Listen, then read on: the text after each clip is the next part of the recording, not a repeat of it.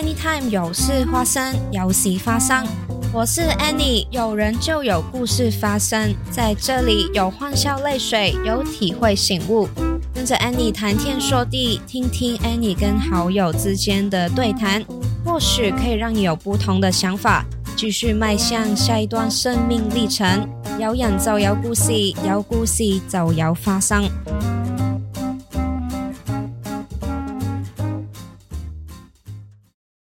最近我看了一套电影，让我非常的深刻，想跟大家分享，就是《白日之下》，导演是简君静。这套电影讲香港报社的记者调查二零一五年发生在香港护老院跟残疾院舍的性侵和虐待的事件。电影里面的记者他揭发了院舍的老人家和残疾人士被不人道的对待。包括在光天化日之下，在天台被脱光洗澡、性侵、殴打等等，暴露了香港社会福利机构的深层问题。令人气愤的是，在现实中涉嫌性侵的残疾院舍院长，他因为女事主无法出庭做工而被撤销控制。那在这里就不说太多剧情了，推荐给大家入场观赏。自己感受一下电影里面让人震撼的情绪。还有值得一提的是，刚才说的事件在现实中也是由记者揭发的。他们收到线报之后，就深入调查，去搜集证据，也翻查很多的资料，和官员对质，最终就报道这个事件。你现在收听的是《Anytime 有事花生，有事发生》。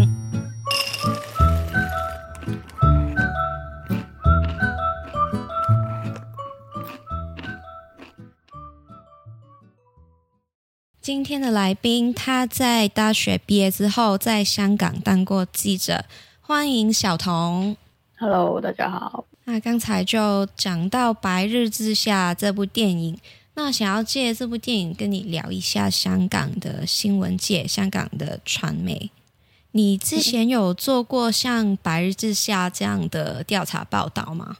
呃，调查报道的话不算是有了，但是可能很多新闻它就是一些事情发生了之后，我们会跟进一下，呃，去去了解背后可能是不是有一些政策失当这样子的情况。所以就是有有一些调查的成分，但是不算是像《百日之之下》整个调查的专题这样个情况。那电影它反映的是真实的吗？现实中你们做调查报的时候有这么紧凑吗？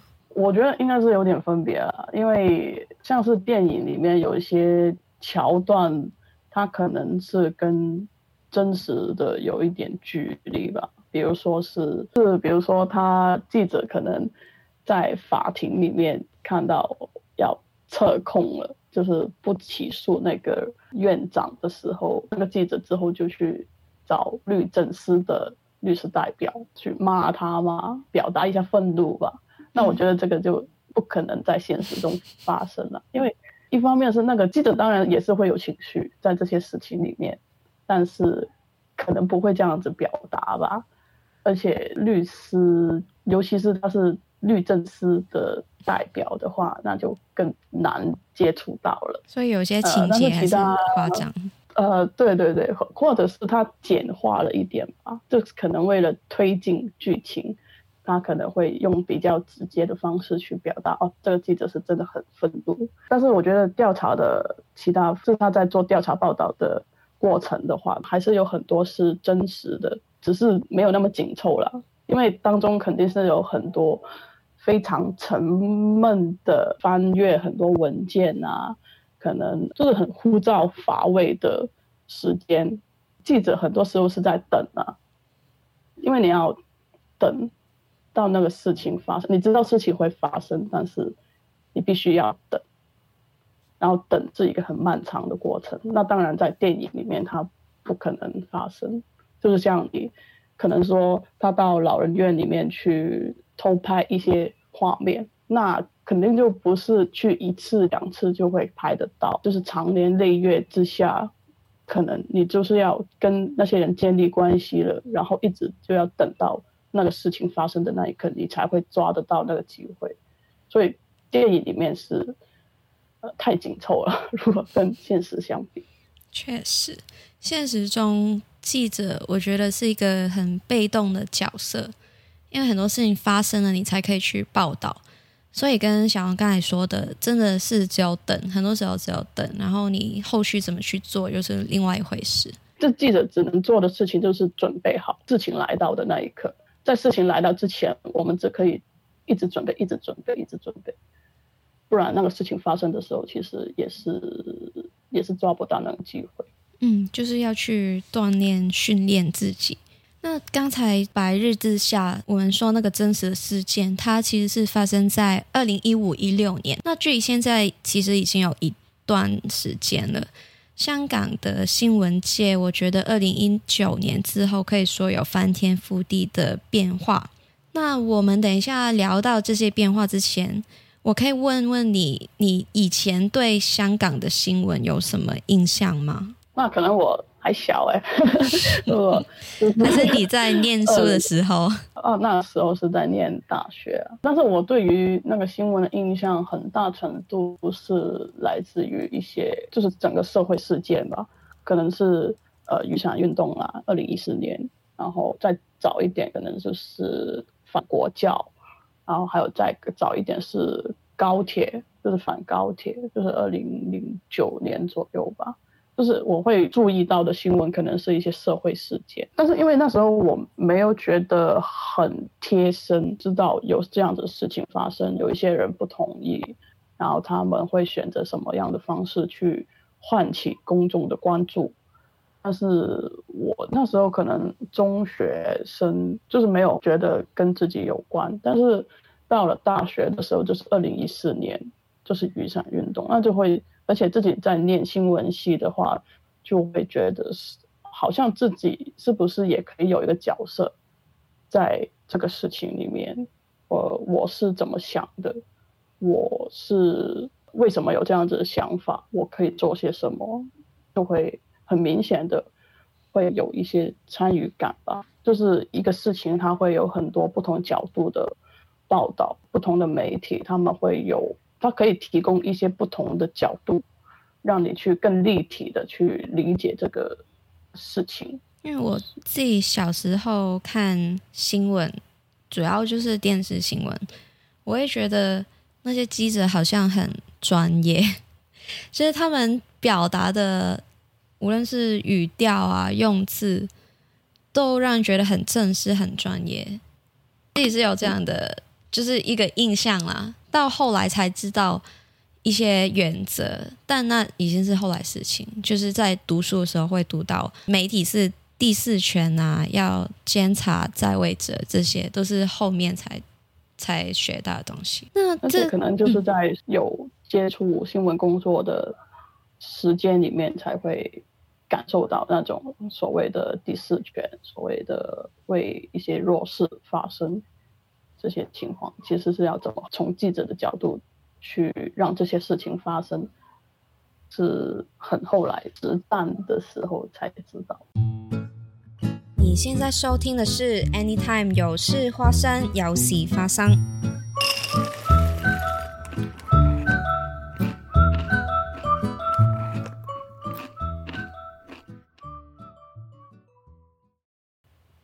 但其实你在。上课学到的跟现实还是会有一段差距，对，要自己怎么去调节，怎么去在现实的世界中去应用，也是另外一回事。是的，是的，而且我觉得应该是最近这几年，就会学院里面学到的东西，跟你现实真的是做记者的时候，那个情况是很不一样的。就是学校里面也是要。不断的调整，跟很多学院里面本来有教的事情，现在可能已经比较困难了，就是关卡多了很多，门槛高了，然后就不像是以前不同的媒体，它都会有自己的调查组去呃，让你有一个机会去学习啊，然后累积经验，然后可以用很多不同的工具去完成你的调查报道。可能在学校会学一些工具，其实我觉得训练你的思考是最重要的。但是训练你的思考之后，可能在在现实的新闻媒体环境里面，现在已经不太需要你去思考了。这个我觉得是蛮难适应的。如果放在今天，今天刚刚毕业的同学，他们要怎么样在现实环境里面去调整自己？这是蛮困难的吧？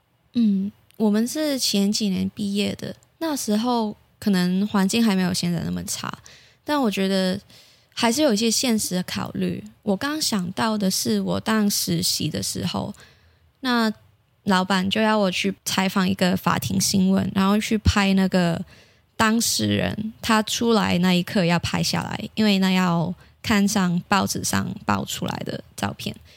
但那时候其实我很不想拍，就是因为他是当事人，我觉得没有必要。但那个新闻操作就是这样，就你要有照片，这是一个 SOP，你要跟着这 SOP，这是一个现实考虑。就是我自己的价值观会跟这个这个可能是老板的要求有一些冲突。那这些也是一个一些很现实的操作的问题，或者是道德的。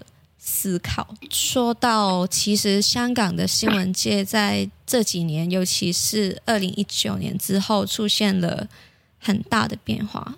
你觉得对你来说，对一个刚毕业没多久来已经出来当记者的记者来说，你觉得那个变化最大是什么？因为二零一九年的话，就是我毕业一年的的时候，他就。然后那个新闻界或者是整个香港社会那个变化是，如果从记者的角度来讲的话，那就是取材不一样了，然后其实报道的方式也不一样。像是以前可能是日常新闻，其实我们如果很日常新闻的话，可能就是一个记者会，然后一个新闻发布会之后，你就可以看看有什么需要跟进的。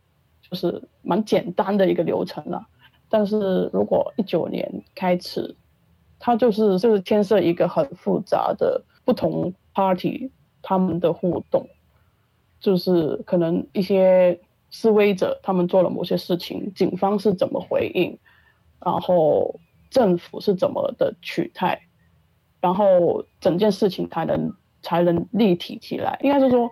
那时候，如果你只取一个片段、一个画面的话，那都会，呃，让你距离那个事实很远、很远、很远。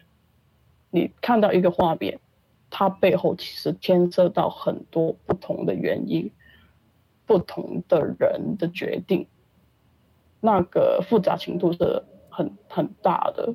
然后也也因为那个整个事件是很很大的一件事情。然后你要让每一个发生在里面的小小片段，它都要给一个脉络，让人去理解。就是比如说，像是七月一号，会有示威者进到立法会里面去破坏了一些东西，那为什么他们会这样子做？这样子做是否合理？政府、警察是怎么去行动的？这整个事情就是作为记者也。不能太片面的去理解这些事情了。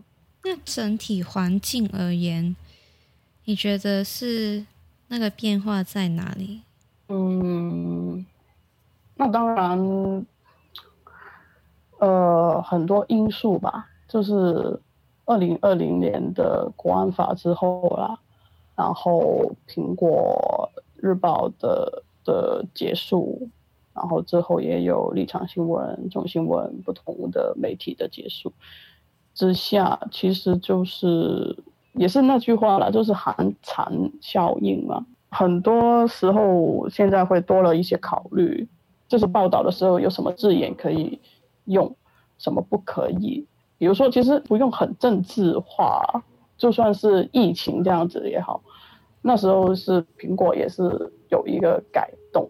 它就是一直就是说那是就是报道的时候就用武汉肺炎这个字眼，但是后来就可能是一个风险评估之下就改了，就也改成了新冠肺炎。我自己看就是，如果是能够让大众比较容易理解的话，那你用武汉肺炎、新冠肺炎都无所谓。但是那就是一个政治上面有点压力而做出的一个改动，那你就会感觉到啊，原来那个压力是在的。就是我本来是觉得说无所谓啦，应该，呃，只是大众比较理解嘛。那你作为新闻为新闻媒体，你要做的事情就是要跟大众沟通，你就是要让大众知道这个事情。那你用一个大众能够理解的词语就好了。但是原来不一定。那那时候我是觉得说，也是蛮明显的，一就是一个 signal。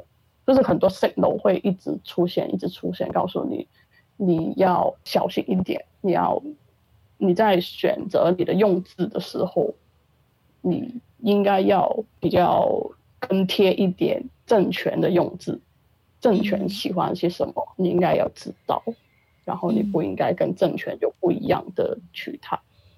这就是慢慢会感觉到这种，对我们所说的自我审查跟红线。对对对，我刚刚想到一个例子，就是以前其实也没有很久之前，其实，在香港，如果写一些关于台湾的总统，我们那个用字会用在台湾逗号，嗯，总统蔡英文，我们不可以用台湾总统蔡英文。对对对对，这我们可能写久了会习惯。但其实那个背后的逻辑，就是像你刚才说的那样，是一个红线，一个自我审查。是的，是的，就是呃，字眼应该就已经是蛮明显的，你可以当做是一个讯号，就是你可以用什么字眼，代表你的自由度有多大。就给观众一些客观的数据，香港的新闻自由的指数。最高的时候是二零零二年，那时候我们排第十八位，但到了今年二零二三年，我们下降到一百四十位。那台湾今年就是三十五位。那其实所以可以看得到，香港那个情况是到现在有多糟糕。那小童，我知道你在香港当了大概四年的记者吧？三年了。三年多，你之前都是在一个算是新媒体、一个网络媒体工作是的。但外面的环境变化这么大，那身处在洪流的我们又可以怎么去自处呢？那我们希望从小童的故事，可以去看一下香港的记者是怎么去求存，怎么去继续做记者这个工作。你可以分享一下你自己当记者的一些故事吗？你是怎么入行的？哦，那时候是应该是从我呃大学选择新闻系开始说起吧，就是觉得新闻系好像蛮有趣的，觉得不用一整天坐在那个图书馆里面一直写文章这样，就是写写论文这样，反而就是有很多机会去接触这个社会。然后我就觉得不同人的生活可以很不一样，但是我们都生活在香港，那我就觉得这个事情很有趣。为什么我们可以同样的土壤上面，可是不同的人会可以长成很不一样的形状？这件事情让我觉得很有趣。然后记者好像也是一个可以让我去接触到不同的人。了解他们，像是人物专访这样子的机会，就可以更深入的了解。所以我就我就觉得记者这个工作很符合我想要了解不同人的生活，就是发现也是蛮符合我想象的。然后也是有很多机会，然后我就到了一个网媒里面去当实习记者。其实实习的时候已经有一些机会，因为我们实习都是在暑假。刚开始的时候嘛，所以那时候我是有一个机会去做一些关于六四的专题报道。那时候就就是那时候会接触到一些跟我自己年纪差距很大的人，呃，他们是怎么理解六四，他们会怎么去纪念六四这件事情？那对我来说都是非常新鲜的。而且那时候我记得有一个感觉，就是好像那个年代的人，他们的想法都很相似，然后我会觉得有点面目模糊。因为好像访问他们这种年纪，可能呃那时候是五六十岁吧的人，他们都会对于六四有一些很相似的记忆。我就觉得啊，好像那个人不是很立体。然后我回去就跟我的采访主任讲说，好像没有看到这个人他独特的地方。但是后来我才发现，原来那时候就是可能对于香港来说，真的是这么样去经历一件事情，集体回忆可能就是这样子的理解吧。他就是很多人都会有这样子的经历，有这样子的感受。那不是说他们没有独特性，而是说那个事件就真的是大家有共同的想法。然后我觉得做记者可以让我知道一些社会面貌。我就觉得很想要一直去做，我觉得是更加让我理解这个社会吧，这个是我的一个很大的驱动力，让我可以一直一直去深入了解这个社会。所以在毕业之后，就也是回到了那一间网媒，就做全职的记者。那大概三年多以后，就呃离开了，就是我刚好离开，然后那个媒体也结束，整个事情就是。也是蛮突如其来的，但是反正我全职当记者的这个经历就在那时候结束。你现在收听的是 Anytime 有事发生，有喜发生。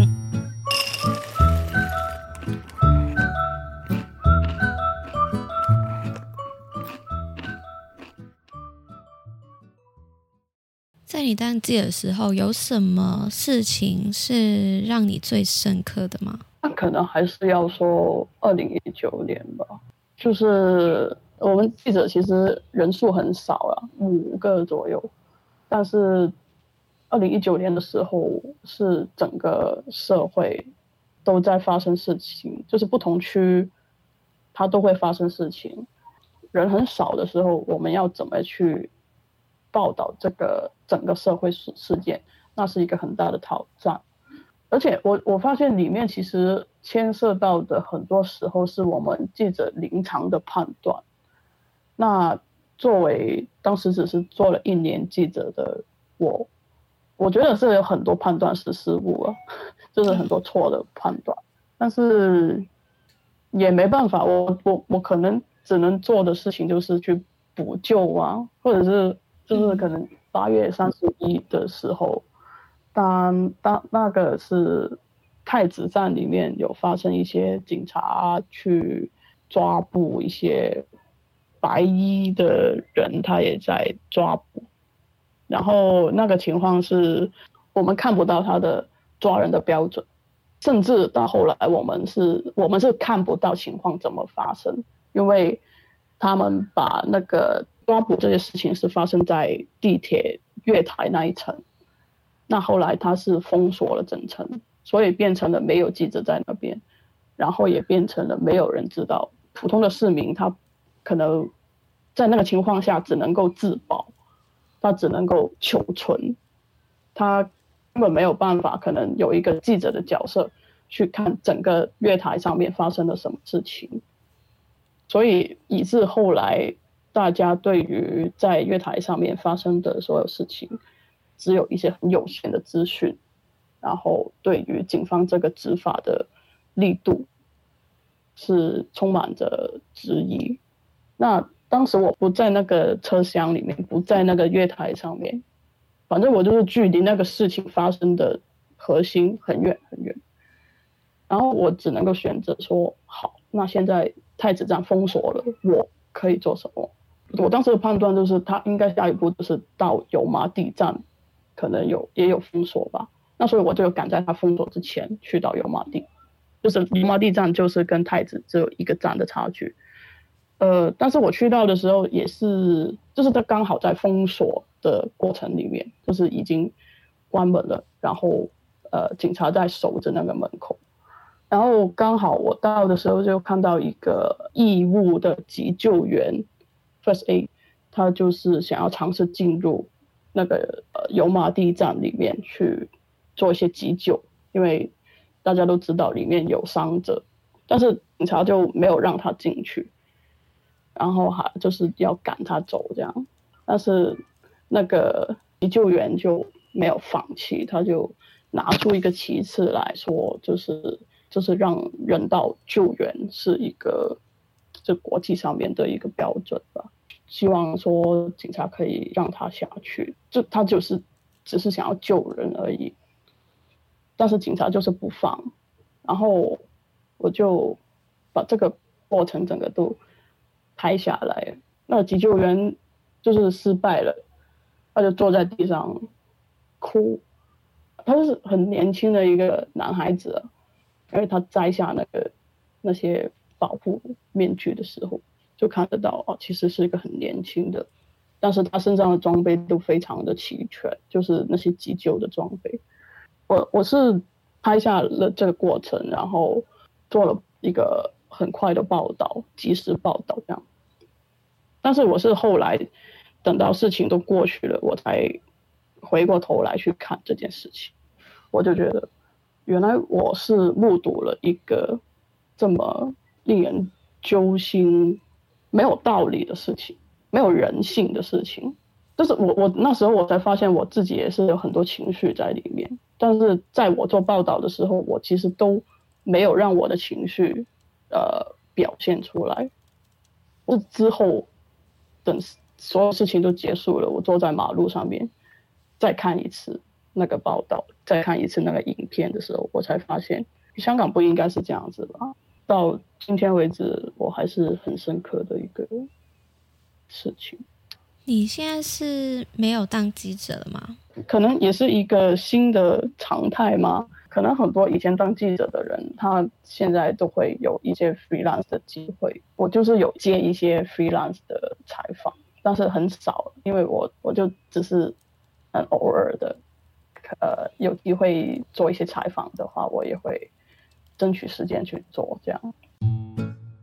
你现在收听的是 Anytime 有事发生，有事发生。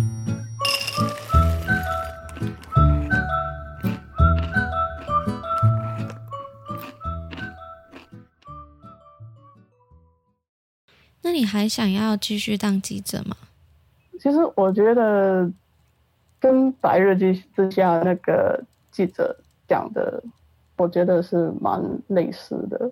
因为我没有当记者，我是二零二一年的时候开始没有当记者。那时候其实我是一个想法是，或许离开记者这个身份，但是我我还是可以抱着做记者的心态去不同的岗位。比如说，我我们还是会想要知道真相，理解这个事情背后是怎么发生。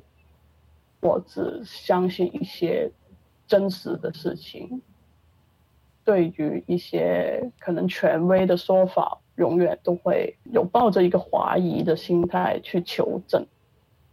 我觉得这些态度都是当记者的时候训练培养出来，而这些思维在我其他工作上也是很有帮助。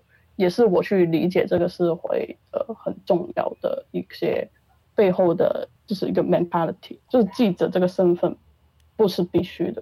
就像《白日之下》，他那个记者最后也是辞职了，就是他不一定要当记者才能做记者能做的事情。我觉得很类似啊，跟我的想法也是。我记得在大学上课的时候，有一位老师。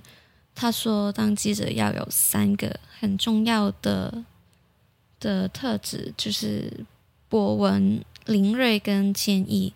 那这三个特质，我觉得无论是当什么工作，不一定是记者，也是应该具备的。”白日之下也有一句对白让我印象非常深刻。他说：“不要因为做了对的事情而感到愧疚。”那在这个时代的大家，就继续择善固执，问心无愧吧。那谢谢小童今天跟我们的分享，我们下一集会再跟小童多聊聊他在台湾的经历。那这一集先到这里，拜拜。我是 Annie，Anytime 有事发生，有喜发生。感谢大家的收听，欢迎订阅本节目，也分享给更多朋友。本节目由 Sit Down Talk 工作室制作，Sit Down Talk 工作室通过 Podcast 节目陪伴大家，欢迎各界来信邀约合作。